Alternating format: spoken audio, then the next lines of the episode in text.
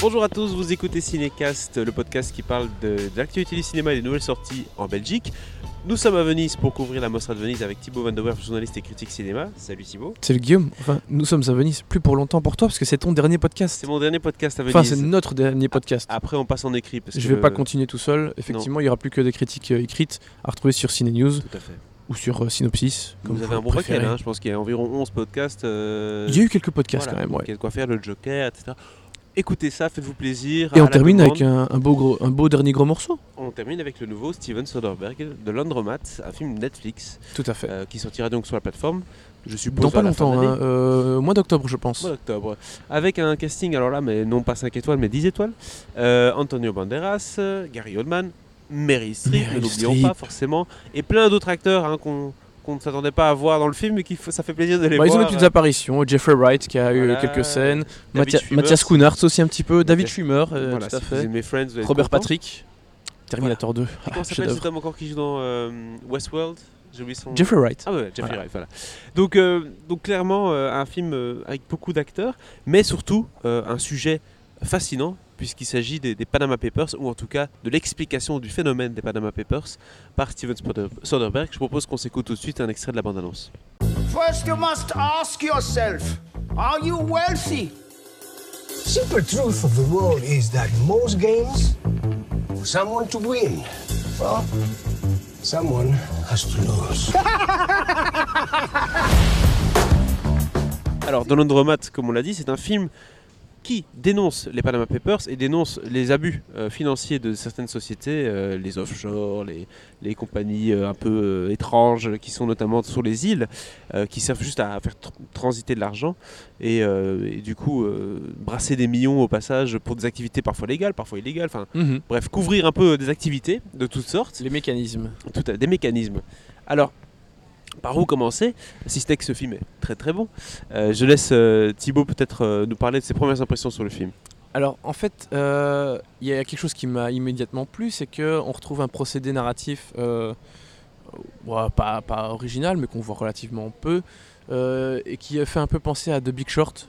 Ça qui fait très Adam McKay, je trouve, ce film. Ouais. Ça te vulgarise des, des choses assez compliquées, qui sont toutes ces, ces magouilles et ces, euh, ces transferts, ces trusts, euh, enfin bref, tout- toutes ces choses compliquées euh, de la finance euh, que tout le monde ne comprend pas toujours très bien.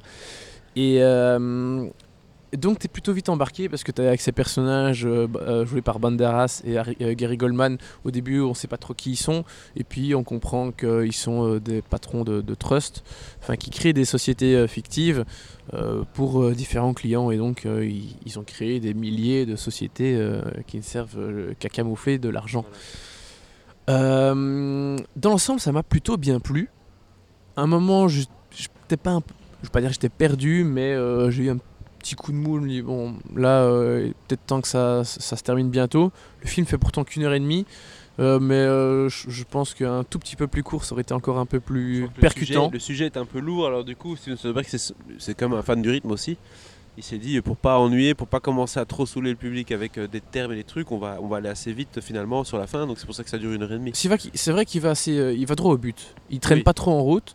Euh, mais voilà, j'ai je lui ai trouvé quelques petites longueurs. euh, hein.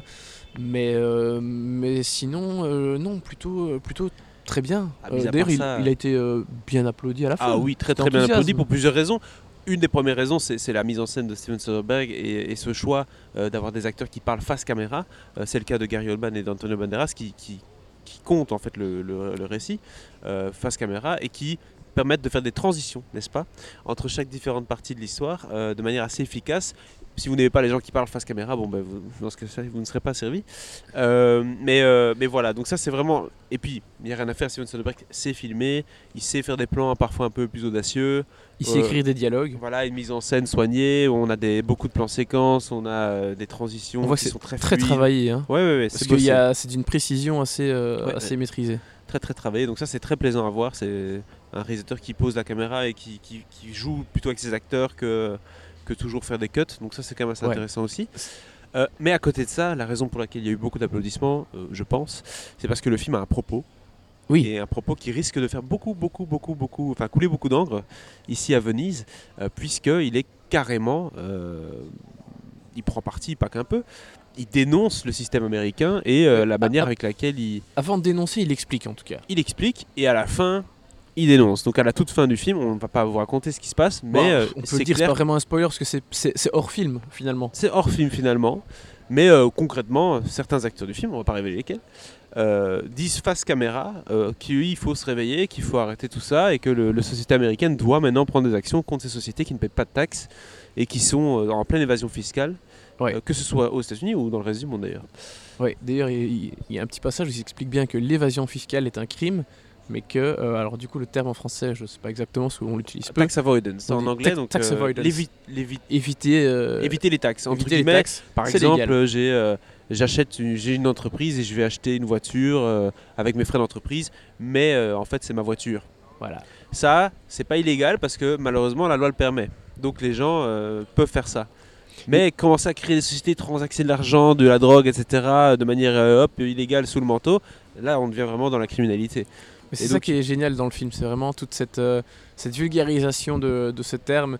Et je suis pas sûr que ce soit beaucoup plus clair pour euh, le spectateur euh, en sortant du film, non, parce que ça reste euh, quelque chose de il faut complexe. il faut s'y connaître faut, un ouais, petit c'est peu. ça. Il faut un Déjà peu connaître la notion sujet. de taxe, la notion de, de toutes ces choses-là. Donc c'est vrai que si si vous n'avez pas du tout l'habitude d'entendre parler de ces sociétés ou de comment ça fonctionne, vous allez peut-être un peu avoir du mal. Ouais. Mais il y a peut-être des choses qui vont apparaître euh, plus claires, euh, plus Oui. clairement. Donc euh, voilà. Bah, notamment la manière avec laquelle il illustre à chaque fois avec des exemples concrets. Donc, Oui. Par exemple, s'il nous parle d'un problème, il y a plusieurs cas dans le film, hein, donc K1, K2, K3. Et à chaque fois, il nous c'est pas des explique cas. C'est chapitré par secret en fait. secrets. Donc Voilà. secret numéro 1, secret numéro 2. Et à chaque fois qu'il y a un secret, il nous explique un peu brièvement le secret avec euh, Antonio Banderas ou Gary Oldman. Et puis on a un exemple filmé du secret où là, c'est- ça devient vraiment un film où il y a des acteurs qui, qui jouent un personnage. On n'est plus du tout dans euh, la narration euh, à outrance. Mais voilà, le- je pense que le film euh, est réussi de par son didactisme, euh, qui, est, qui est vraiment très... En fait, plus que utile, c'est nécessaire. Oui. Parce que sinon, sans ça, le, le public, euh, il suit pas. Bah oui, tout à fait. Je pense qu'il a pris exemple sur, comme disait Adam McKay, qui fait ça dans ses films aussi. Ouais. Mais dans, il y a- dans The Big Short, c'était vraiment très drôle ces, ces séances, euh, Moi, le- ces séquences avec euh, Margot Robbie Bien dans sûr. le bain qui t'expliquait, je sais plus Oui, quel oui, truc. oui. Mais, et puis c'est assumé. Mais la, la seule chose qui, moi, me- me- m'inquiète un petit peu, c'est que forcément, ce genre de film, euh, vous savez, ce genre de, de, de prise de conscience sur l'argent, la, la manière dont on manipule l'argent, euh, etc., faite par des, des stars euh, hollywoodiennes qui brassent des millions et des studios qui brassent des millions, c'est quand même Netflix qui est derrière le film. On ne sait pas très bien euh, quels sont leurs plans financiers, forcément, c'est pas le but d'exposer tout.